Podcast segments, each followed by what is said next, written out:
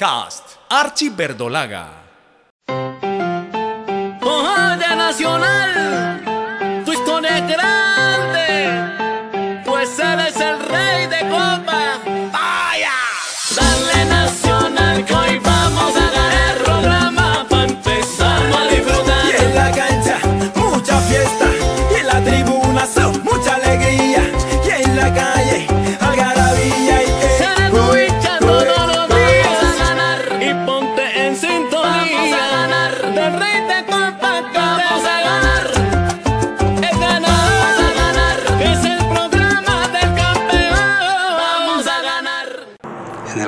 yo viví, era un pueblo grande, donde todos nos conocíamos. Era un pueblo de gente buena, tranquila, pacífica, respetuosa. Ese fue el, Quibdó que yo viví, el Quibdó cuando Pacho nació. Crecimos con los hermanos claretianos españoles y nos enseñaban las virtudes cardinales cuando íbamos a hacer la primera comunión. La primera, paciencia. La segunda, prudencia. La tercera, modestia. Y la última, humildad. Y Pacho, mi hijo, encierra todas esas virtudes. El 15 de febrero de 1949 no era un día normal. En la región más importante del Pacífico colombiano, en la ribera derecha del río Atrato, la señora Hilda García daba a luz a un bebé que el creador envió a este mundo a brillar con luz propia. Quigdó fue testigo aquel día de semejante acaecimiento.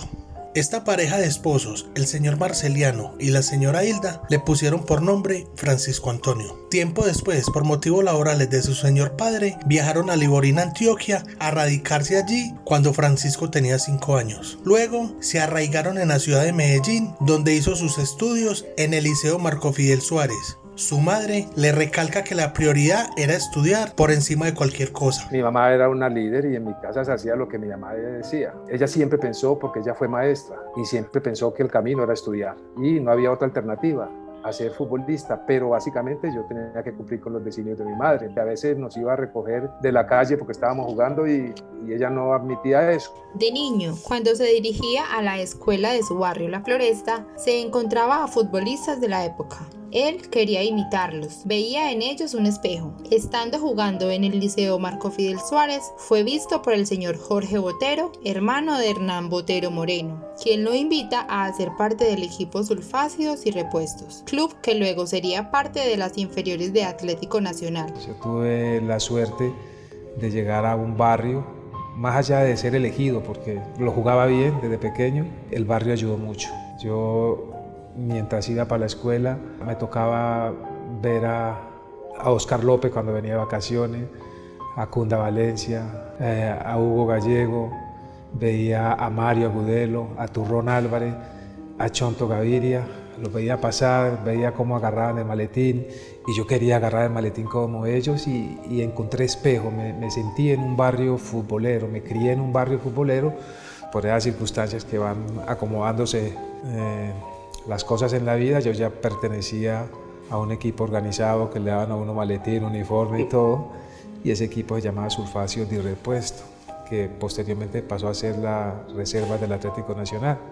Entonces ya yo estaba en las inferiores de Nacional.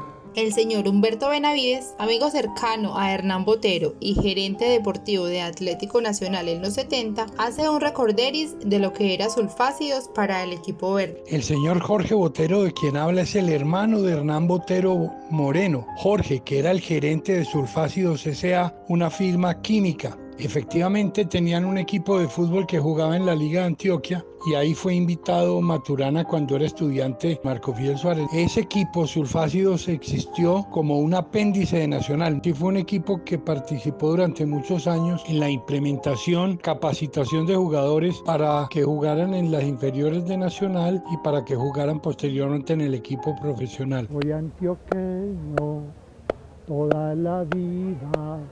Adela chau, Adela chau, Adela chau, chau, chau. Soy antioqueño toda la vida y por Antioquia he de morir. Era tanta la calidad del morocho del Pacífico que vistió la camiseta de la selección Antioquia, campeona de unos nacionales en Ibagué. Ya el nombre de Pacho se comenzaba a escuchar y fue llamado a la selección Colombia juvenil. Había tenido la suerte de, de estar en la selección Antioquia porque era otra cosa. En ese tiempo había muchos jugadores antioqueños en el fútbol profesional, pero había una manera como de categorizarlo. Uno decía, bueno, José Luis estaba jugando en Millonario, lo llevan para Millonario. Sí, pero no pasaba por la, por la, por la selección Antioquia. Y, y, ser uno de la selección Antioquia era orgullo de barrio. Tenía un, una marca registrada en lo futbolístico y en lo humano también. Los chiquitos te daban el algo, te daban como confite porque vos eras distinguido, era el orgullo del barrio. Incluso en unos Juegos Nacionales fui a, seleccionado por Colombia a los Juegos Panamericanos y yo iba y venía, pero mi objetivo era terminar mi carrera. Y una vez que terminé mi carrera yo pensaba, bueno, ahora me voy a dedicar a esto. De adolescente visitaba a su padre, quien laboraba en Puerto Berrío como promotor de salud. El estar rodeado de médicos y odontólogos lo fue picando el bichito para cuando saliera de bachillerato estudiar en la universidad. En un principio se presentó a la Universidad Nacional a estudiar agronomía, pero terminó siendo un odontólogo. Sus amigos tuvieron mucho que ver en esta decisión. Mi papá es promotor de, de, de salud y, y, se desarrollaba en el medio de la salud pública. Entonces, cuando yo iba a vacaciones, que mi papá trabajaba en Puerto de Río, me encontraba con el médico, con el odontólogo. Entonces, me fue, me fue gustando ese, ese entorno y me metí en las ciencias de la salud por esa influencia de mi padre.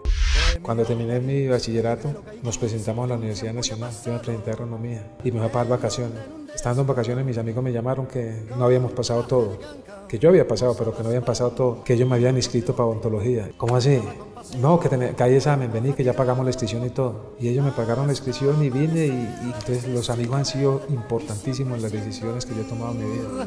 La bohemia, la bohemia, era el amor, felicidad.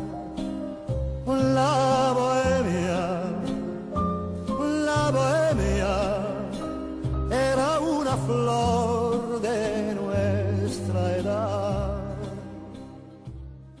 Para Francisco Maturana fue muy importante el camino por el que lo llevaron en su hogar. Le cumplió a sus padres, en especial a su madre, al graduarse como odontólogo, profesión que ejerció durante 14 años. Su consultorio fue primero en la calle Sucre y luego en Avenida Oriental. Allí tuvo un paciente muy particular, un niño de 10 años quien debió tener temor al acomodarse en el sillón estomatológico. Ese niño, llamado Luis Alfonso Fajardo, años más adelante sería alguien especial en su caminar. Y así lo recuerda el bendito. Con el profe Maturana pues tenemos una vivencia muy linda pues desde muy niño. Yo podría tener unos 10, 12 años cuando el profe practicaba la odontología en un consultorio en un edificio, recuerdo, si no era en el edificio Coltejer, era aledaño a él, en ese punto del centro. Y gracias a, a, a una amistad que se tenía también con él, desde mi familia. Empecé a, a, visitarlo. Yo le decía a mi madre que, que si me iban a hacer el tratamiento, que fuera con él, porque además de su delicadeza como persona, como odontólogo, era aún más delicado todavía. Era lindo esos momentos que compartíamos en el consultorio. Me,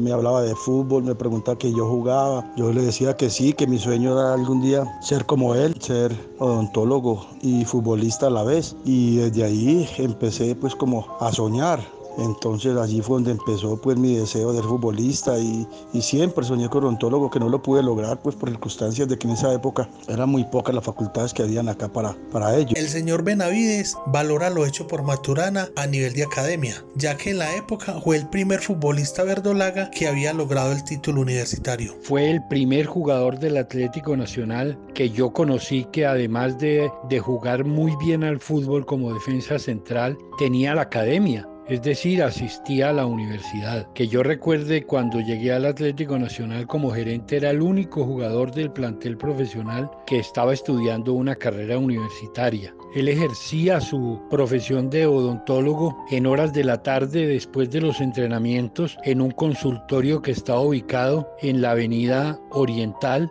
en el edificio de la Cámara de Comercio entre la playa y Maracaibo. Allí mucha gente asistía a su consultorio por ser quien era, pero además por ser un excelente odontólogo. Tenía un, un sentido muy profesional de su carrera académica. Trató de llevar sus profesiones de la mano, la odontología, la docencia y el fútbol. Tuvo varias invitaciones para que estuviera de lleno en el Club Verde. En un principio no aceptó por tener como prioridad el estudio. Cuando estaba pues joven, mucha gente en Medellín, la gente de fútbol decían, bueno, que había un muchacho que, que ¿por qué no jugaba? ¿Por qué no jugaba? Y no jugaba porque yo no entrenaba. Yo entrenaba una o dos veces en la semana, porque la prioridad mía era la universidad. Cuando yo terminé mi, mi carrera, todo el tiempo era para el fútbol mientras me adjudicaban el año rural. Entonces yo me dediqué tiempo completo al fútbol y ahí fue donde Popovín me dio la oportunidad de jugar. Pero ya yo después, cuando iba a hablar con Botero, tenía la fortaleza de ser un profesional, de yo poder exigir o de poder aceptar determinadas cosas. En vez de llegar a los 21 años, llegué a los 23. ¿Cuál es el problema? Pudo debutar el 27 de agosto de 1972 ante Bucaramanga, donde ganaron dos goles a uno. Aquel día entró por Gustavo Santa. El entrenador que le dio la oportunidad fue Popovic, titular que no desaprovechó tras una lesión del argentino Oscar Calix. Su compañero en defensa fue Teófilo Campas, a quien Maturana le agradece por haberlo acogido y apoyado en esos momentos. El titular, Oscar Calix, estaba lesionado y yo fui designado para cumplir en esa posición y nada, se convirtió en mi primer partido a nivel profesional. Con Teófilo, pues la verdad que muy bien me sentí, o me hizo sentir, porque fue el líder en ese momento, me acogió como compañero de fórmula en defensa, me enseñó, me protegió en momentos determinados. Fuera de eso se convirtió en un amigo del alma en la vida. Tenemos una relación más allá de que no es constante la comunicación, pero cuando nos comunicamos pareciera que nos hubiéramos comunicado ayer. Yo creo que eso es lo bonito del fútbol que deja amistades para toda la vida y Teófilo es una de ellas. En 1976 volvió a besar la gloria. Consiguió el segundo título en su carrera como futbolista, dando la vuelta olímpica en la ciudad de Manizales, en el estadio Fernando Londoño Londoño. Obtuvieron la tercera estrella verde, bajo el mando de Osvaldo Subeldía. Con este director técnico argentino, Maturana logró conseguir varios goles, con la jugada que fue conocida como la Subeldiana. Ya Pacho era un líder y guiaba a esos jóvenes que comenzaban a hacer parte del kinder de Subeldía, como lo cuenta Pedro Sarmiento. En él siempre veíamos una persona distinta, diferente. Era un hombre de experiencia, de inteligencia, un hombre estudiado, graduado en odontología. Entonces, para nosotros era el líder dentro del terreno de juego. Ya uno le obedecía desde todo punto de vista y, uno le hacía caso. Él le decía a uno en algún momento, venga para acá a. Entonces uno ya entendía, era obediente porque sabía uno que estaba bien orientado por lo que él transmitía como jugador y como persona. Su compañero de saga en 1976, el zurdo López, jamás olvida lo vivido aquel año al lado de Pacho. Mi época en la que tuve la oportunidad de conocer a Pacho, el año 76, fue una época muy feliz que compartí con él y todos los compañeros de Nacional, que ganamos aquel campeonato, y algo inolvidable que quedó grabado en mi corazón para toda la vida. De sus 16 goles con Nacional, muchos fueron por esta jugada táctica. Su primer gol fue el 10 de octubre de 1976 ante Millonarios, cuando ganaron dos goles a uno en el estadio Atanasio Girardot. En torneos internacionales marcó un gol por Copa Libertadores el 19 de mayo de 1977 a Oriente Petrolero. Ganaron 3 goles a 1. Alcanzó a jugar 374 partidos con Nacional hasta el 14 de diciembre de 1980. Ese día empataron con Cali a 3 goles en el Pascual Guerrero y justo aquel día salió expulsado finalizando el partido. En sus nueve temporadas con la camiseta verde solo recibió 8 tarjetas rojas. Luego de salir de Nacional en 1980, tuvo un fugaz paso por Bucaramanga y Tolima. De allí se retiró en 1982. Para el año de 1983, el director técnico de Atlético Nacional, el profesor Luis Cubillas, lo invitó a que regresara al equipo paisa. El técnico uruguayo veía en él cierto liderazgo y entendimiento al juego. Le ofrece que dirija al equipo juvenil de Nacional y ser encargado de todas las divisiones inferiores como director general. Estuve en Bucaramanga, después me fui a Ibagué, me, sedujo Gallego y, y los dos gallegos ellos como futbolistas habían encontrado una opción, un plan de juego que lo fue enamorando y era el plan de juego de, ese Tolima de Ricardo de León, de Mujica. Entonces me invitaron y yo fui, me divertí y aprendí mucho, fue importante ese, ese paso. Después regreso a, a, Medellín, me reencuentro con mis amigos, viene una cosa, viene la otra. Ya mis amigos estaban en la universidad, en los puestos académicos estaban ahí y me invitaron a que yo participara como docente. Me documenté, me formé y me fui a hacer docencia. Es más, en ese tiempo el Cubilla me invitó a que siguiera jugando. Yo dije, no, ya lo de Nacional está hecho. No, no, no me atrae seguir jugando, ya quiero, me cuesta levantarme. Me dijo, bueno, quédate acá porque vos tenés ascendencia y puedes ayudar a, a los chicos y, y empecé a trabajar con los chicos. Y Luis me decía, es que vos Vos, tenés, vos has estado con, con López Fretes, has estado con Bilardo, has estado con Subeldía. Aparte vos tenés un liderazgo, tenés muchas cosas para dar. Y ahí entre, entre él, Aníbal Ruiz, el profesor Lago Marcino, me fueron formando. Lago Marcino era el presidente de la Escuela de Entrenadores de Uruguay, entonces me llevó allá y, y me fueron formando a, a su manera. ¿eh? Después me nombraron director de, de toda la, la, parte futbolística de Nacional, en las inferiores y fue un año importantísimo porque ganamos todas las categorías y dentro de una manera de jugar. Por la mañana me iba allá, a mediodía iba a la universidad, por la tarde al consultorio y salía del consultorio y me contaba con los amigos. Francisco Maturana fue el primer director técnico campeón del baby fútbol, dirigiendo a la Floresta en el año de 1985. Para él fue lindo unir todo un barrio. En la Floresta hay jugadores por todos los lados. Llega el momento donde sacan, después de mucho entrenamiento, sacan un equipo. Por la noche el barrio estaba triste en algunos sectores, los niños llorando porque no habían quedado. Entonces, ¿yo qué hago con los que ellos dejaron? Con esos que ellos dejaron, yo los cojo. Por la mañana entrenábamos y jugábamos por la tarde. Por la mañana entrenábamos lo que íbamos a hacer y así, así terminamos siendo campeones de ese ponifútbol. Entonces, ¿qué es el ponifútbol para mí? Es un punto de encuentro, es la posibilidad de que ellos crezcan como seres humanos a partir de la convivencia, a, partir de conocer. Ese, eran el orgullo del barrio. Entonces, yo, para mí el ponifútbol fue una, una, bendición desde el punto de vista social para nuestro barrio. Debido al buen desempeño de las inferiores verdolagas y a la manera como jugaban sus equipos, trascendieron sus elogios al nivel nacional.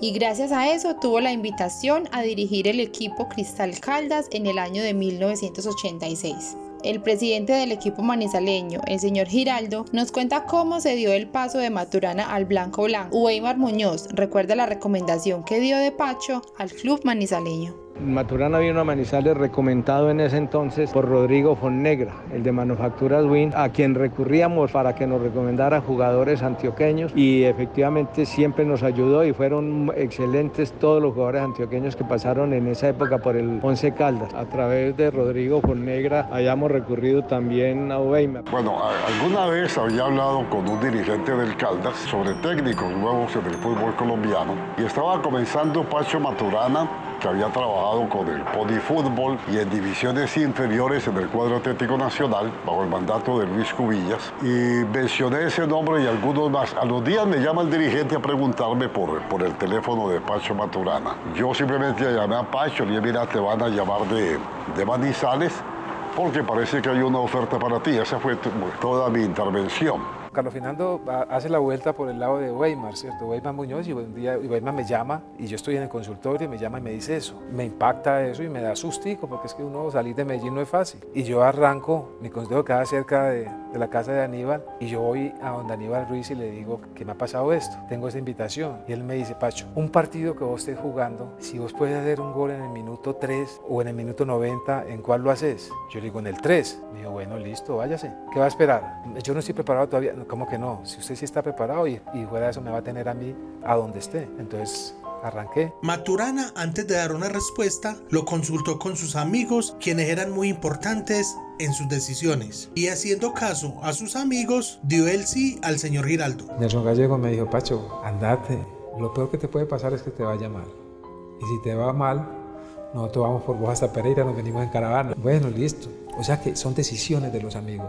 Llegó a Manizales a montar un equipo ya que habían salido de todos los foráneos por falta de dinero. Con un equipo criollo, no por convicción, sino por una necesidad, el profe Maturana le fue impregnando su estilo y fue dando de qué hablar en todos los estadios que visitaba el Blanco Blanco, por su linda forma de jugar. El buen desempeño del Cristal Caldas hizo que Atlético Nacional se fijara en él y lo invitara a ser parte del nuevo proyecto que estaba montando el equipo paisa. Se dio a conocer conocer que Francisco Maturana era el nuevo entrenador de Atlético Nacional y que para el año de 1987 iba a ser un equipo totalmente criollo. Pacho, un hombre de grandes retos que brillaba con luz propia, asumió con todo el profesionalismo y responsabilidad que había heredado de don Marceliano y doña Hilda, quienes de niño le dieron cátedra de principios y buena conducta. Carlos Fernando Giraldo, presidente del Cristal Caldas, recuerda cuando Maturana le dijo que había sido contactado por Nacional. Maturana estuvo alrededor de siete meses, después un día me pidió una cita, era la primera semana del año siguiente, estaba en la ciudad, inclusive me acuerdo en ferias, vino y me dijo que Nacional le había ofrecido el cargo de entrenador, que él tenía un contrato todavía con nosotros, que si lo podíamos rescindir para él irse a ganar lo que nunca nos dijo si había ganado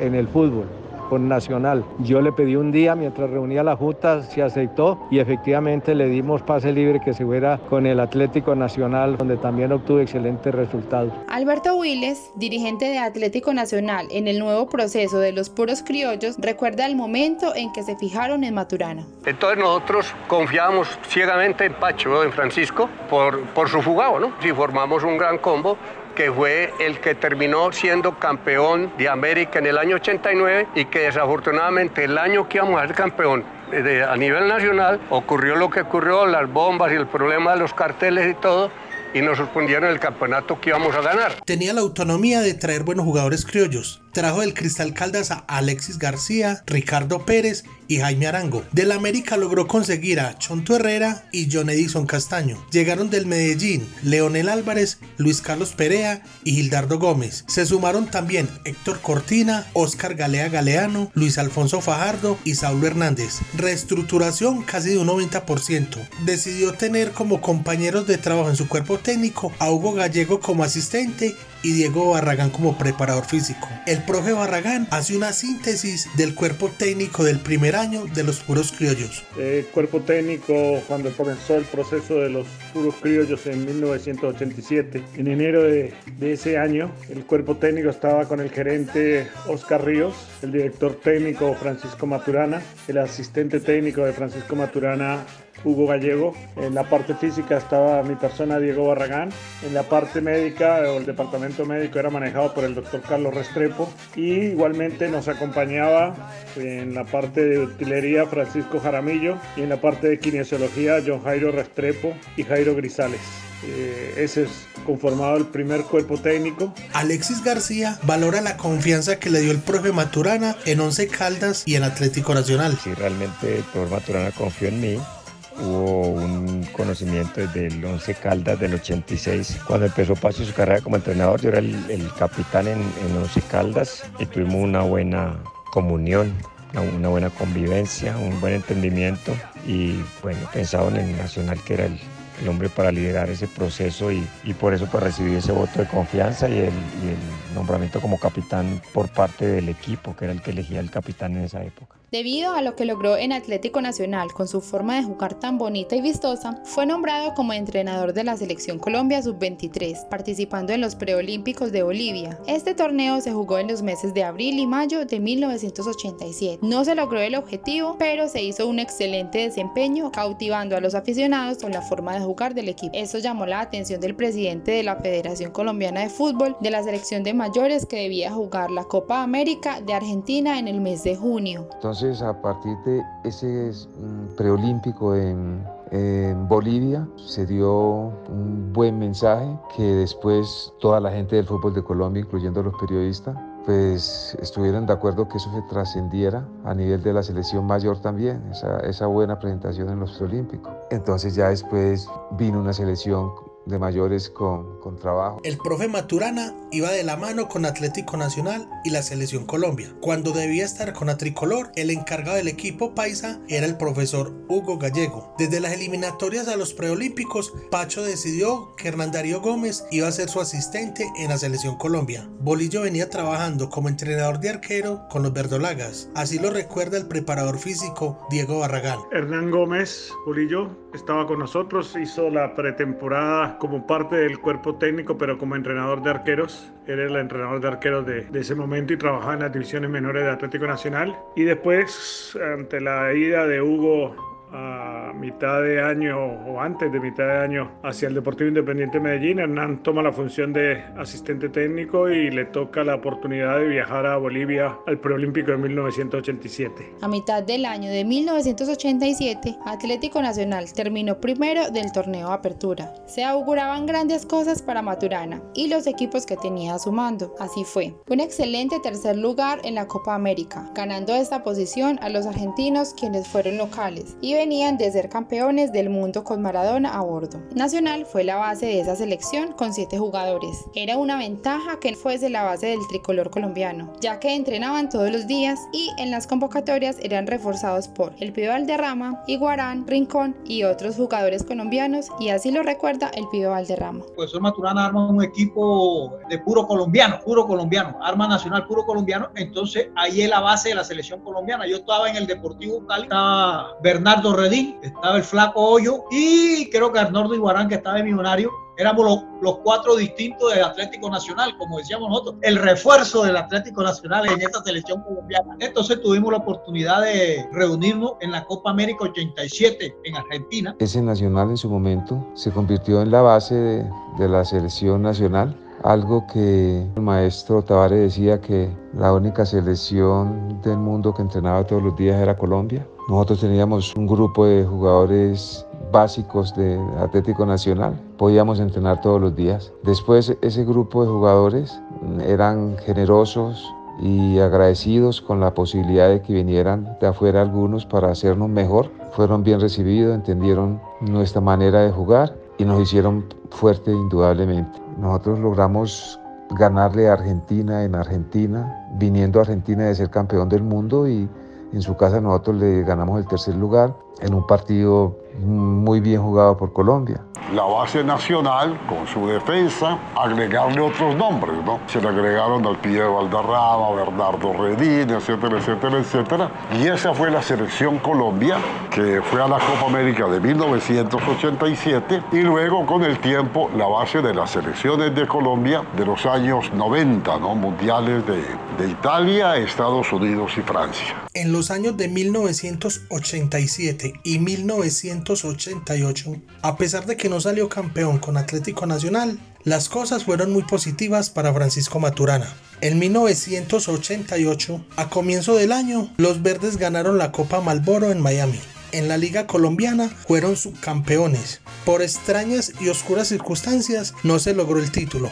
Con este subcampeonato se consiguió el cupo la Libertadores de 1989. A nivel de selección, a Francisco le fue bien este año 88. Juan Jairo Galeano hace reseña de lo que fue esa extraña final del 88, donde le sacaron del bolsillo el título a los puros criollos. Nosotros prácticamente en el, eh, octogonal de 1988 figurábamos como uno de los favoritos al lado de América de Cali con esa estelar nómina y con el doctor Gabriel Ochoa Uribe y con el millonario del Chiqui García. Creo que lo hicimos todo para ser campeones, fuimos los merecedores del título Infortunadamente la historia muestra un lado muy oscuro, lo que fue ese partido en Barranquilla de Millonarios Juniors y nosotros en Bogotá eh, con haber ganado éramos campeones pero con un gol en fuera de lugar aproximadamente de un metro eh, de distancia del fuera de lugar nos empataron y vimos frustradas nuestras grandes ambiciones de obtener el título, quedando subcampeones que si bien es cierto merecíamos el título, pero también seguíamos mostrando un crecimiento muy alto y una categoría muy grande por parte de los puros criollos. 1989, un año de muchos retos para Francisco Maturana. Con Atlético Nacional debía disputar el torneo local y la Copa Libertadores, y con la selección Colombia enfrentar las eliminatorias a Italia 90. El cuadro verde nunca había avanzado de la primera ronda en la Libertadores. Lo máximo que se había conseguido en este torneo era ganarle a Cruzeiro tres goles a dos en Belo Horizonte, Brasil, la tierra de la Zamba. Esto ocurrió el 6 de abril de 1975. En esa histórica actuación, el equipo paisa fue el primer equipo colombiano en ganar en Brasil. Francisco Maturana hizo parte de este partido como jugador. Aquel día marcaron Hugo Horacio Londero un doblete y Víctor Campas un golazo. Un gol que para sus compañeros fue el mejor gol que hayan visto en su vida. Y así lo recuerda Raúl Navarro, compañero para la época de Francisco Maturana en Atlético Nacional. Experiencia tremenda que podíamos llegar a jugar, ¿no es cierto?, eh, Copa Libertadores como jugamos, donde debía ser el mejor gol del mundo, que no lo hizo Maradona. No lo hizo Maradona, lo hizo Víctor Campas en Brasil, que se metió a todo el equipo brasilero y llegó al arco, paró la pelota en la línea y cuando llegaban los rivales a tratar de luchar con él, lo hizo. A mí me tocó ir a jugar al Minerón, un equipo colombiano ganó por primera vez que fue nacional, donde Brasil era más de lo que es ahora. Y todos casi que arrodillados alrededor de Víctor Campas. Y cuando Víctor Campas prendía la moto, no lo paraba nadie. Francisco Maturana con el Atlético Nacional conquistó América, ganando la Libertadores en el primer semestre de 1989. Algo muy meritorio para nuestro país. Con su equipo totalmente criollo obtuvo semejante logro. Jorge Eliezer Campuzano, monumental con su narración, elogió a Pacho por la sabia decisión de escoger a Bogotá como sede de la final. Número 14, Lionel, en el arco norte del Campín. La Copa Libertadores está ahí, en las piernas de Lionel. Arrancó, tiró. ¡Campeón Colombia! ¡Campeón! ¡Campeón nacional! ¡Campeón de la Copa Libertadores de América! ¡Campeón nacional de la Copa Libertadores de América! ¡Nacional campeón de la Copa Libertadores de América! Nacional campeón de la Copa Libertadores de América. Un penal ejecutado a la inteligencia de Álvarez. Pero aquí ese sufrimiento de horas, este sufrimiento de tantos ratos, ha terminado con la felicidad de Nacional. Y mucha gente empieza a llorar en la tribuna. Lo mismo ocurre con los jugadores. Maturana está en la parte posterior. Esto fue una cuestión legítimamente conseguida con argumentos futbolísticos, porque vos escuchabas en alguna parte que, que, Nacional ganaba, pero la manera de ganar, y me parece que a nivel de América todos consideraban como un acto elemental de justicia a un plan de juego. Para 1989, lo de Atlético Nacional inicialmente, una formación brillante del cuadro verde de Antioquia, con jugadores nacionales, fue la gran sorpresa para un equipo que avanza hasta la final de la Copa Libertadores de América, logra el título de campeón de la Libertadores de América en una final que todos recordamos con la pasión de lo que fue ese campeonato y ese primer título para el fútbol colombiano, primer título rimbombante para el fútbol nacional, ese partido sensacional en la capital de la República, después de venir con un marcador en contra de Asunción del Paraguay. ¿Por qué pidieron Bogotá? Con los años se supo. Uno de los detalles, la altura. Pues obviamente el estadio de, de Medellín, el Atanasio Girardot, no tenía la suficiente capacidad, la Conmebol no avalaba ese escenario y Maturana fue muy ágil mentalmente y pidieron porque pensaban todos que podía ser o Cali o Pereira, pero no, pidieron a Bogotá porque conocían al técnico Luis Cubillas el pánico que le tenía a la altura, pues le llevaron a jugar el partido final a la capital colombiana. Es que la Copa Libertadores Mucha gente dice, no, en el 89 Nacional ganó la Copa Libertadores. Nah, ese era un equipo que se empezó a armar desde el 87. Que a veces las cosas se consiguen de cualquier manera, por un golpe de azar. Pero esto era producto de una forma de jugar que nosotros la enfrentábamos a, a cualquiera. En el 87 hubo un proceso y en el 87 fue muy duro porque a nosotros nos, empezando con ese tema de los criollos, eh, América viene acá y nos gana acá y nos deja de tercero si no estoy mal. En el segundo semestre del año tuvo varios retos, las eliminatorias con la selección Colombia en el mes de octubre logrando el cupo al Mundial, torneo al cual no se asistía hacía 28 años. Minuto 46 árbitro, la pelota la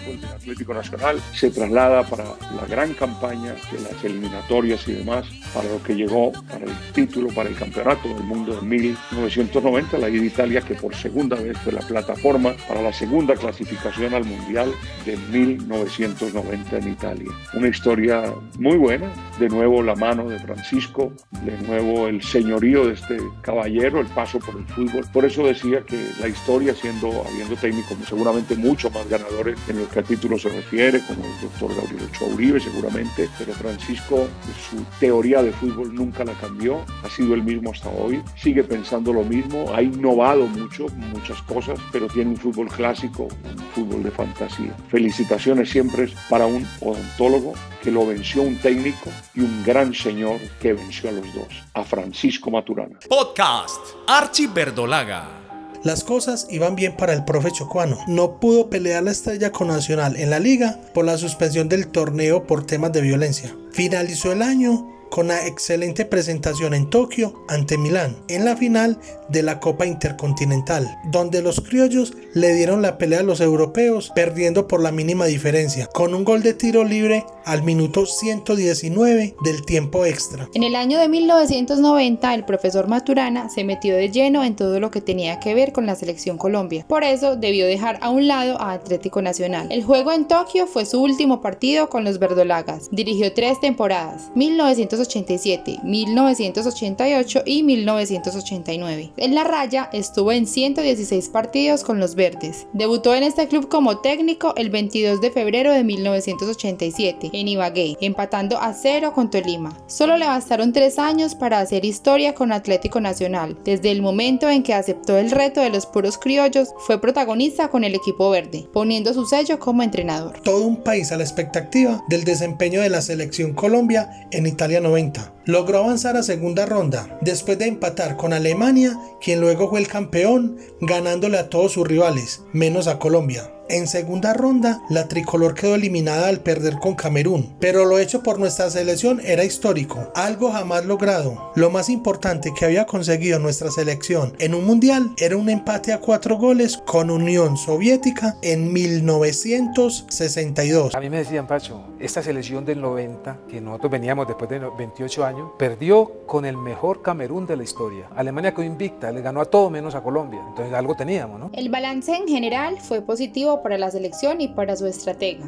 Debido a los excelentes resultados y la forma como jugaba Atlético Nacional y la selección Colombia, Francisco Maturana fue fichado para dirigir en Europa, especialmente en España. Fue el primer director técnico colombiano en dirigir en este país, a Valladolid. El profe creía que con sus hombres de confianza de selección, como lo fueron René Higuita, Leonel Álvarez y Carlos Valderrama, podrían hacer un buen desempeño en este club europeo. Pasaron muchas situaciones extrafutbolísticas que hicieron que las cosas no tuvieran un final feliz, principalmente por temas económicos. Porque en la segunda temporada, cuando los jugadores colombianos llegan, ya yo había tenido ese problema con, los, con los jugadores de Colombia en el Valladolid. Hubo problemas de pagos, los españoles pensaban que a los colombianos sí les pagaba o que no había plata porque se la habían gastado en colombiano. Entonces había un malestar en esa dirección. Estando en Valladolid, fue visitado por los directivos del Real Madrid, quienes le ofrecieron un contrato para dirigir a los merengues. Pacho aceptó y comenzó reuniones para las nuevas contrataciones, pero algo pasó porque nunca dirigió a los madrileños. Ellos fueron a Valladolid, Ramón Martínez, un señor de apellido Samper, que era el que manejaba la parte legal, y firmé un contrato. Era técnico en Madrid. Ellos me dijeron que Tom Periñón para celebrar, que había tocado el techo del fútbol. Yo le dije que no, que yo simplemente había firmado un papel y que cuando yo estuviera ahí, yo invitaba. A partir de ahí, yo empecé a viajar por las noches a Madrid, a juntarme con el señor Mendoza y armarle el equipo para el próximo año. Hay un momento donde el presidente me llama y me dice, Francisco, yo quiero que nos dé autorización porque necesitamos traer un entrenador porque si no vas a coger un equipo en segunda división. Y yo le dije, ese problema es de ustedes, ese equipo no es mío, ustedes son los dueños de su equipo. Y él me dice, vamos a traer un técnico que está trabajando en Zaragoza, que se llama Radomir Antí. Nosotros pensamos que usted tiene que venir acá como manager. Y yo le dije, ¿qué es eso? Por Dios que no sabía que era manager. Entonces me dijo, no, y cuando Antí pierda, usted entra. Y yo me sentí tan mal porque yo dije, es como estar un gallinazo esperando la corroña para ir a comerse o esperando. No, le dije yo, no, no, no, Francisco, que tenemos un contrato con usted. Le dije yo, no hay ningún problema, no hay problema. Y la prensa, José María, todos esos periódicos duros, mm, empujando para que me, me indemnizaran, que ese. Y yo le dije, no, no cobro un peso porque yo cobro cuando trabaje. Yo ahí no estaba, entonces no voy a cobrar. Desde ese momento, yo estoy seguro que si en ese momento yo hubiera recibido una indemnización, yo no soy en este momento, no sería en ese momento lo que soy para Real de Madrid. Llamo a decir que voy a ir, me espera en el aeropuerto, me llevan al hotel del Meliá y enseguida dejan los pases para ir al estadio, voy al palco. Si yo hubiera recibido la plata, pues hombre, yo lo más fácil era a en esa plata de negro y que se vaya aquí. Y yo, y yo no existiría en el Real de Madrid. Y hoy yo tengo un reconocimiento en ese equipo. Al comienzo de los 90, Francisco Maturana estuvo dirigiendo varios clubes y selecciones. Entre ir y venir, con el combinado patrio regresó al Mundial de USA 94, después de humillar a los argentinos 5 goles a 0. Todos daban a Colombia como campeón del mundo. Eso eran palabras mayores. Era mirar por encima del hombro a Brasil, España, Italia, Inglaterra y Holanda. Quizás nos creímos el cuento para mal. Tierra del tío Sam los aterrizaron. Fue eliminada la tricolor en primera ronda. Para varios jugadores de aquella selección, las cosas se salieron de las manos en la concentración, donde hubo empresarios hablando de contratos exuberantes. A Maturana lo llamaron al hotel a amenazar en caso de poner un jugador que quizás a estos violentos no les agradaba. Varios detalles hicieron que el entorno del equipo colombiano no fuera el indicado para brillar en USA de 94. Como lo expresan Pedro Sarmiento, uno de los asistentes técnicos de la selección aquel año, y Freddy Rincón, uno de los jugadores referentes en ese mundial. Yo fui invitado al 94 como, como asistente porque yo fui técnico de la selección Colombia 92. 93 en Panamericano y Preolímpico. Entonces estuve allí presente. En esa época se estaba valorizando el fútbol colombiano y los jugadores. Se empezaron a acercar los empresarios desde todos lados del mundo para contratar inclusive a los técnicos. Pacho después de allí se va para España. Para mí, como, como técnico participante en, en ese mundial, parece que esa fue la distracción que, que generó que Colombia no estuviera concentradito precisamente para los partidos, porque la gente empezó a pensar en dólares, en irse para Europa, en irse para todos lados, y, y ahí se individualizó, se perdió el equipo y se pusieron nerviosos, cada uno estaba pensando en su futuro y se olvidó lo que era realmente jugar. La colectividad que se había logrado se perdió en, en, por, esa, por esa situación. En el 94 no mató el estilo, el 94 mató fue la falta de organización, porque en, en ese, en, ese, en ese entonces la, forma que se organizó la concentración para el Mundial fue una forma muy liberal, fue un paseo y eso, para el compromiso que teníamos nosotros como tal, que nos daban como campeones, eso, eso fue muy, muy poco. Después del Mundial de 1994, volvieron a hacerle un guiño desde España al profesor Maturana. Ahora era el Atlético de Madrid, donde su presidente, el señor Jesús Gil Gil, un dirigente muy polémico, lo invita a que haga parte de este nuevo proyecto. Para el entrenador chocuano era un reto volver a la madre patria y ser reconocido en el momento como lo eran César Rincón, Manuel Elkin Patarroyo y Fernando Botero, quienes gozaban allí de mucha popularidad.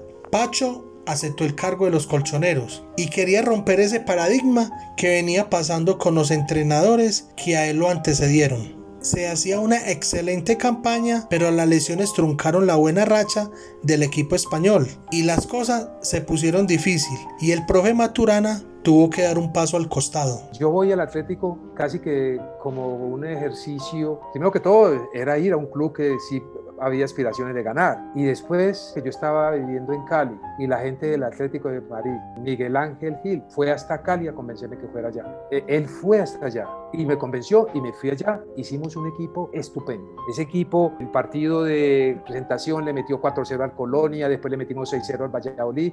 Mi medio campo era Vizcaíno, Pirri, Simeone y Caminero. Es más, ellos iban allá y, estaban fascinados por la forma como entrenaba Barragán. Decía que era una cosa fantástica y todos los jugadores contentos con eso. En tres partidos se fracturaron Simeone, Vizcaíno y, y Pirri, Tibi, Peroné. Y Jesús Gil siempre me decía, venga, pida jugadores, pida jugadores. Yo hacía lo que hacíamos acá, me iba para las divisiones inferiores, cogía un pelado y lo traía y lo ponía y así. Cuando fue la hora, claro, pero conmigo se portó maravillosamente, maravillosa, nunca me trató mal. En el último lustro del siglo XX, Francisco Maturana dirigió tres selecciones y un club. Los seleccionados fueron Ecuador y Perú en Sudamérica, y en Centroamérica la selección de Costa Rica, con la que ganó la Copa UNCAF de 1999. Un título más para el palmarés del profe Pacho. En nuestro país regresó a dirigir a Millonarios.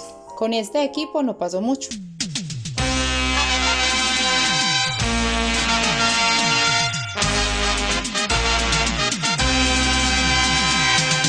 Para el año 2001 dirigió la selección Colombia en la Copa América, donde fuimos locales. Se hizo respetar la casa. La historia dice que el seleccionado colombiano fue campeón invicto con el arco en cero y Víctor Hugo Aristizábal como goleador del torneo continental. Hasta la fecha, es lo máximo que hemos ganado en nuestro país a nivel de selección y se logró bajo el mandato de Francisco Maturana. Iván Ramiro Córdoba, capitán en esa copa y el hombre gol en la final, recuerda con orgullo esa anotación. El gol para, para uno como jugador en una selección Colombia que le puede dar un título a toda una nación significa demasiado. Es, eh, es como la recompensa a, a, todo un país, o sea, es, es como la forma de agradecer todo ese proceso y todas esas ayudas que recibí durante mi carrera, esos buenos consejos. Es muy lindo, tiene un significado muy, muy especial ganar un título con tu selección, por tu país, porque es por toda tu gente y terminamos ganando la Copa América, que es lo más importante que, ha ganado Colombia. Aquí en este país, cuando quieren descalificar, sacan todas las excusas, pero lo único que tiene Colombia es la Copa América. Entonces dicen de pronto también, ah, que Pacho ganó la Copa Libertadores o ganó la, la clasificación porque tenía una relación espontánea. Y resulta que esta Copa América la ganaron, una pena que, la gente no esté familiarizada con ellos, la, ganaron Juan Carlos Ramírez, Choronta, Totono, Iván López. ¿Quién se acuerda de eso? ¿Quién los pone en el sitio que tiene que ponerlo? Ha habido por ahí un poquito de, de ingratitud con esa gente por minimizar las cosas, ¿me entiendes? Pero el logro de Colombia no lo ganó Valderrama, no lo ganó Rincón, ellos ganaron el reconocimiento que a veces vale más, pero el logro tangible, la copita que dice Colombia, la ganaron ellos. El goleador de aquella Copa América solo tiene palabras de agradecimiento hacia el profesor Maturana. A Pacho Maturana, más que anécdotas, e historias, yo creo que es agradecerle por el fútbol colombiano, por darle una identidad al fútbol colombiano, eh, una expresión técnica eh, dentro de la cancha que nos dio a reconocer a, a muchos países del mundo. Eh, yo creo que el fútbol colombiano respetado después de, la época de Pacho Maturana, eh, los momentos también con él vividos en el club nacional, en, la selección, fueron de gran experiencia para mí, de, de, sentir un orgullo de que uno de los mejores entrenadores de toda la historia de nuestro país eh, me entrenara. Entonces más palabras de agradecimiento que otra cosa. Al siguiente año de ganar la Copa América, el profesor Maturana viajó a Emiratos Árabes a dirigir allí, lejos de su país en una cultura totalmente diferente a la nuestra. Logró salir campeón de la Recopa de Asia. Dicha copa solo la disputaban los campeones del torneo doméstico. Se seguía sumando títulos a su hoja de vida. Después de este título, luego tuvo un paso por Argentina, donde dirigió a Colón y Gimnasia y Esgrima de La Plata. Pasó por la selección de Trinidad y Tobago y nuevamente viajó a Arabia a dirigir. Años después volvió a dirigir en Colombia al club que le dio la oportunidad de debutar como director técnico, el Once Caldas, y luego estuvo en Bolivia dirigiendo al Royal Party, hasta el momento el club más reciente que ha dirigido Pacho. En ocasiones fue el primogénito de muchos títulos. Cuando ganó el Baby Fútbol, la Copa Libertadores de América, clasificó a nuestra selección al Mundial de 1990 y 1994. Cuando hacía 28 años no se lograba ese añorado cupo. Logró quedar campeón con la selección Colombia en la Copa América del 2001. Estas son algunas reseñas de todo lo que consiguió Francisco Maturana para nuestro país. Iván Ramiro Córdoba expresa lo que siente por el profe Maturana y sobre el poco reconocimiento que le dan nuestros dirigentes. Para mí el profe es un maestro y seguirá siempre un, siempre un maestro de vida y, y del deporte. Y espero que en algún momento le puedan dar el espacio que él se merece en la dirigencia de nuestro fútbol en Colombia. Porque yo al profe lo veo en este momento más allá de que él, él ha sido un técnico que ha marcado nuestra historia, lo veo como una persona que tiene a nivel dirigencial, a nivel dir directivo, tiene demasiado que enseñarnos y que enseñarle a, al fútbol en Colombia. Entonces yo lo vería como una persona pudiera tener su espacio, como lo estoy diciendo, su espacio en el, en el fútbol de, de formación y, y dirigencial de nuestro país. El gobierno colombiano el 26 de mayo de 1994 lo condecoró en el grado de caballero a Francisco Maturana con la la Cruz de Boyacá. Es la máxima condecoración que el gobierno de la República de Colombia concede a ciudadanos destacados por su servicio a la patria, cuyos actos han redundado en favor del país o de la humanidad. Su compañero de fórmula en Atlético Nacional y Selección Colombia, el profe Hernán Darío, solo tiene palabras de admiración hacia Pacho. Cuenta una anécdota cuando dirigía en el combinado patrio. Él siempre fue un hombre líder, él siempre fue una persona que, que, que todo el mundo lo siguió por sus, por sus capacidades, por su calidad humana. Y en la cabeza de él siempre estaba jugar bien al fútbol. En la cabeza de él siempre estaba que este era un país alegre y que tenía que cambiar el estilo del fútbol colombiano y que el fútbol se hacía con muy buenos jugadores de fútbol. Eh, yo tengo un recuerdo muy charro en Escocia, eran nuestros primeros partidos en Europa. Entonces Pacho era siempre pulcro y el fútbol bien jugado, pero estábamos haciendo un partido contra Escocia que nos estaban matando a patadas. Entonces yo me paré y le dije a Leonel y al pibe, no, no, no, paremos de jugar bien al fútbol y vamos a meter y vamos a tirar plancha y vamos a meter igual que ellos, para igualar. Entonces Pacho me yo diciendo, Bolillo, no hagas eso. Pacho, pero nos están matando, que no hagas eso. Yo ya le había dicho a los muchachos, entonces peleé con él y me fui y me senté por allá en un banquito. Me, me senté con él al lado. Me cuando veo que ese banquito se para un tipo a dar órdenes y resulta que me había sentado en el banco del equipo de Escocia. La primera vez que Colombia iba a, a Europa, nosotros fuimos a jugar a Escocia. Y yo había hablado con los muchachos y con Hernán, vamos primero que todo a jugar nuestro mejor fútbol. Si toca meter, vamos a meter, pero no vamos a buscar problemas, vamos a portarnos bien, vamos a respetar los árbitros, que, que, vea, que vean una imagen chévere de nosotros. Bueno, y empezó el partido con Escocia, y dele, un fútbol tranquilo, y cuando empezaban a meter esos escoceses, entonces Bolillo se paró y empezó a gritar y a, a echarle la madre a todo el mundo. Entonces yo le dije, está aquí, ¿en qué habíamos quedado? No habíamos quedado en esto. Pacho, pero eh, sentate, a ratico, otra vez. Y al último, eh, al último se me fue del banco y yo, y, y siguió el partido y yo antes se fue día este man y estaba en el banco de los escoceses. Es una anécdota que, que a todos nos ha dado mucha risa.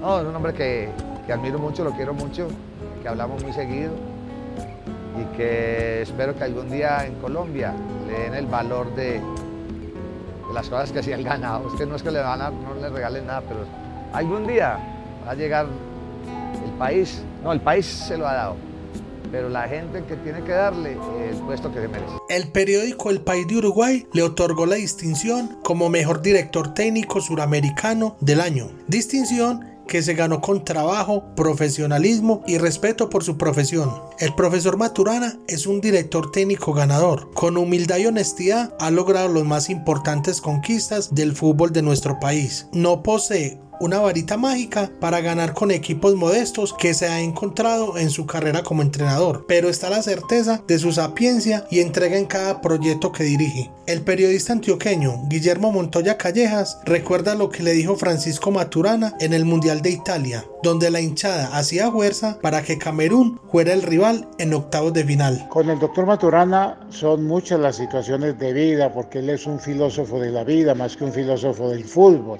Adicionalmente es una persona de un gran recorrido y en ese recorrido y en ese seguimiento tengo una anécdota muy especial que sucedió en el Mundial de Italia cuando todos los colombianos hacían fuerza para que se diera un partido entre Colombia y Camerún, como efectivamente sucedió, y no un partido que enfrentaría a Colombia con Italia. Sin embargo, estando con el doctor Maturana en la Villa Palavicini, donde estaba concentrada la selección, el doctor Maturana nos decía, no hagan tanta fuerza para que nos toque enfrentar a Camerún, porque donde Camerún nos llegue a eliminar el trabajo y lo que hemos hecho se va a desvalorizar seguramente ante los aficionados. Pero si nos toca Italia, eh, de igual manera, será un partido lindo y una posibilidad de avanzar ante el anfitrión o si nos derrota, pues nos sacó el anfitrión y no nos sacó Camerún. Esa es una visión de una persona que, que tiene un sentido que va más allá de los aconteceres del día a día en las personas que no miramos más allá de nuestras narices.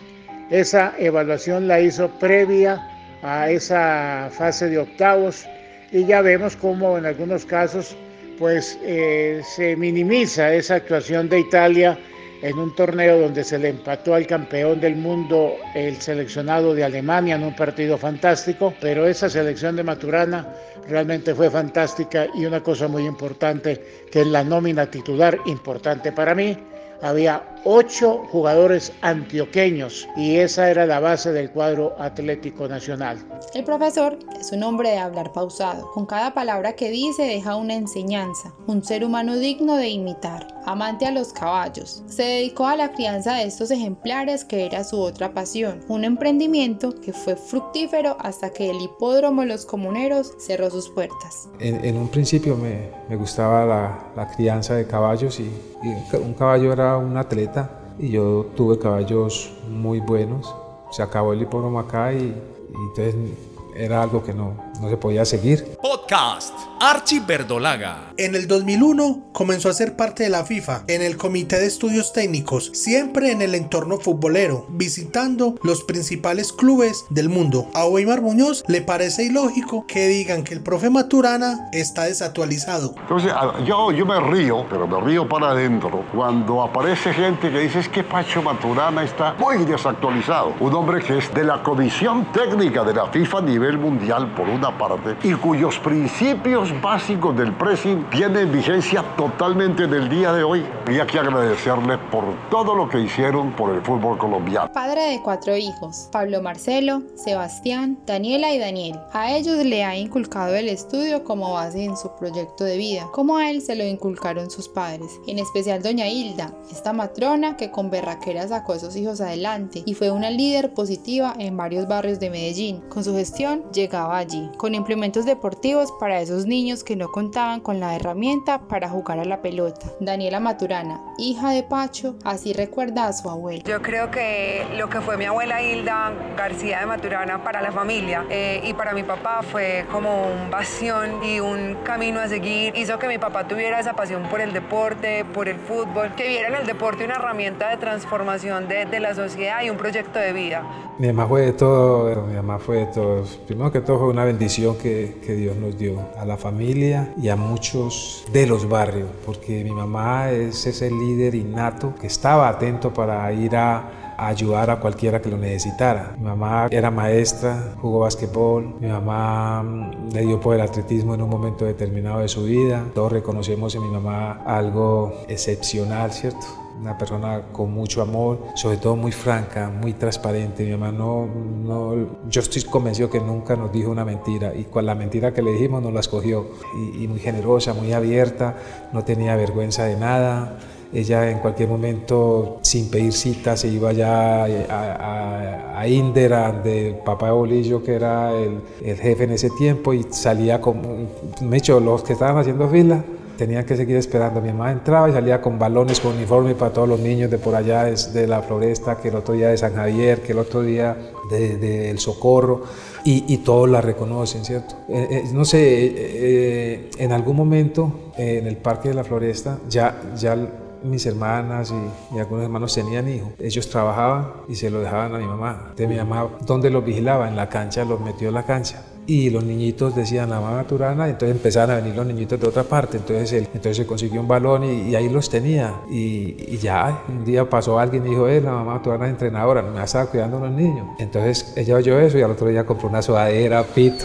Para René Higuita, Francisco Maturana es el escultor del fútbol colombiano y lo considera como su padre. Francisco Maturana es el escultor del fútbol colombiano el que ha dejado unas pinturas, el que ha dejado un legado en el fútbol.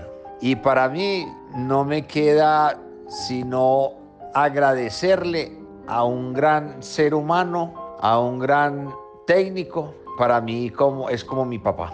Gustavo Moreno Jaramillo, quien como directivo de la federación tiene anécdotas y vivencias con Francisco Maturana. Pacho es el mejor de todos. Pacho es un filósofo y lo considero un ser excepcional. Y como amigo lo llevo siempre en mi corazón. Yo creo que fue un hombre que me enseñó a pesar de ser yo mayor que él, pero con todo el tiempo que compartimos juntos, eh, tuvimos muchas anécdotas, muchas vivencias, sufrimos mucho y tuvimos grandes satisfacciones. Fuimos a Israel a jugar la clasificación contra Israel. Ya habíamos eh, ganado en, en, Barranquilla y el partido estaba muy apretado. Estábamos en el banco el doctor Winston Tobón, Diego Barragán, Francisco Maturana, Hernán Darío Gómez y yo. Barrabás llegó a sobrarse a hacer un sombrerito en ese partido que estaba muerte, que íbamos empatados y el empate nos daba por primera vez la clasificación al Mundial después de Chile. Cuando Barrabás hace el sombrerito, Bolillo, que es un lenguarraz, empieza a decir Barrabás y fue tantas, Barrabás no sé qué más, y se tiraba y le pegaba al suelo y hablaba más vulgaridades.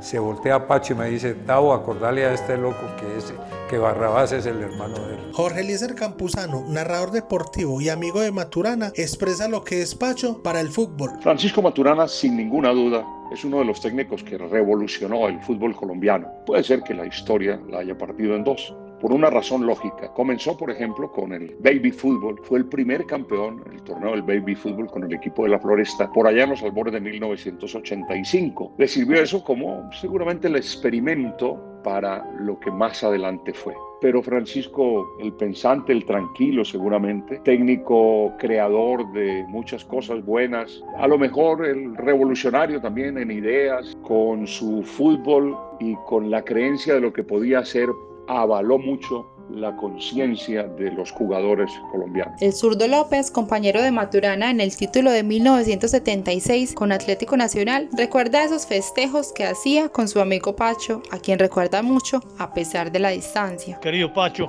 y donde además de compañeros de equipo. Tuvimos una amistad como de hermanos que perdura todavía, a pesar de que hace mucho que no nos vemos, pero ambos sabemos que tenemos un afecto mutuo desde, entonces. Además que fue un jugador extraordinario y también uno de los dos mejores técnicos de Colombia de su historia, junto a Bolillo. Entonces todo son recuerdos muy gratos porque a veces íbamos a festejar los triunfos juntos también y de pronto íbamos a, algún, a una discoteca también de vez en cuando. El señor Humberto Benavides, el gerente de Atlético Nacional, solo tiene palabras de elogio hacia Francisco Maturana. Sobre Maturana puedo decirle que fue un profesional a carta cabal, un hombre sencillo, honesto, discreto. Lo conocí desde el año 73, 74 que llegué yo al Atlético Nacional y además eh, lo distinguía mucho por ser un hombre muy, muy austero, muy sencillo, muy tranquilo, muy plácido. Él ha vivido la vida plácidamente, un hombre muy sereno, un excelente, le repito, un excelente hijo de familia, adoraba a su mamá doña Hilda, a su padre y también a sus hermanos. Y Maturana, pues todos conocemos que ha sido el futbolista y director técnico más reconocido en el mundo, injustamente vilipendiado en Colombia, pero bueno, al final se cumple con aquel eh, dicho popular que dice que nadie es profeta en su tierra. Y eso le ocurrió a Maturana. No le han querido reconocer los méritos que en el mundo entero le reconocen, empezando por Arrigo Sacchi. Siempre lo ha tenido en la mayor estima y además ha conformado importantísimas posiciones a nivel técnico en la Conmebol y en la FIFA. De manera que hablar de Francisco es relativamente fácil porque no hay nada que objetarle. Entiendo que es un magnífico padre y esposo. Mi saludo muy especial para él. Él ha tenido la gentileza de honrarme con su amistad y yo se lo agradezco muchísimo. Luis Alfonso, el bendito Fajardo, se siente eternamente agradecido con el profe Maturana por todo lo que le brindó, en especial por sus consejos. Que lo que más admiro yo del profe Pacho, esa gran sabiduría que tiene, sabe los momentos hacia, hacia dónde van direccionados, con lo que tiene que va a hacer. Entonces, a Dios gracias de que todo lo que él pensaba y así como lo diseñó y lo pensó, se dieron las cosas. Entonces el profe, pues en todos los caminos de la vida, siempre agradecido con él por ser siempre un ejemplo, por estar siempre muy atento de nosotros. Siempre nos decía, coman bien, vayan a buenos restaurantes, vistan bien, rodeense de gente bien. Entonces yo creo que todo eso ha hecho de que uno marque un camino, de que uno siempre trata de estar por los mejores caminos, gracias en mucha parte a todo lo que él quería para nosotros. Y creo que muchos de todos nosotros a hoy somos un fiel reflejo de su personalidad, de su estructura. Entonces, bueno, agradecidos con él eternamente. Daniela Maturana pondera la misión que su padre ha cumplido a través del fútbol. Yo creo que, que la misión de mi papá, más, más que ser el, la persona reconocida que es, es lo que formó y lo que transformó transformó, cómo tocó a las personas a través del deporte. El fútbol es su vida, es su vida, ahí encontró sus amigos, ahí encontró su familia, ahí encontró muchas cosas y yo creo que, como te decía, cuando uno viene con un propósito y una misión en esta vida y la de él es servir a través del deporte, uno hasta que no sienta que cumplió su propósito, creo que Dios no lo llama a uno a la otra vida.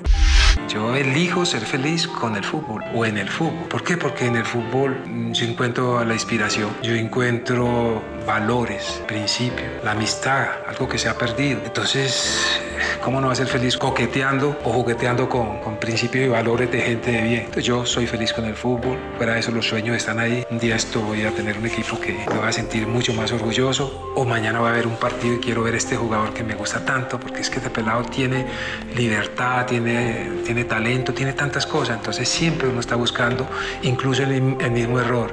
Vea cómo hacen esta jugada, este pelado no sabe esto fundamento cuando yo tenga esto voy a hacer esto. Entonces es, es un laboratorio, el, el, fútbol para mí es un laboratorio de felicidad también. Profesor Francisco Maturana, queremos desearle lo mejor en toda actividad que emprenda, que siga siendo ese hombre exitoso, recto y ganador, como lo ha sido durante su vida, para que sus nietos con orgullo conozcan la historia que su abuelo ha hecho a través del fútbol, en especial con Atlético Nacional, donde logró unir a un país por medio de una pelota y le mostró al mundo que Colombia es más que droga y violencia. Gracias, profe, gracias, El odontólogo y maestro que enalteció el fútbol de nuestro país. Pacho, que tu paciencia y prudencia sea tu coraza. No le temas a la sombra de la ingratitud y el olvido, cualidades propias de los humanos. Los perros, los gatos y los caballos nunca olvidan y son agradecidos. El sol de un nuevo día besará tu frente y tus ideas brillarán como el brillo de una espada en las manos de un valiente. Podcast Archie Verdolaga.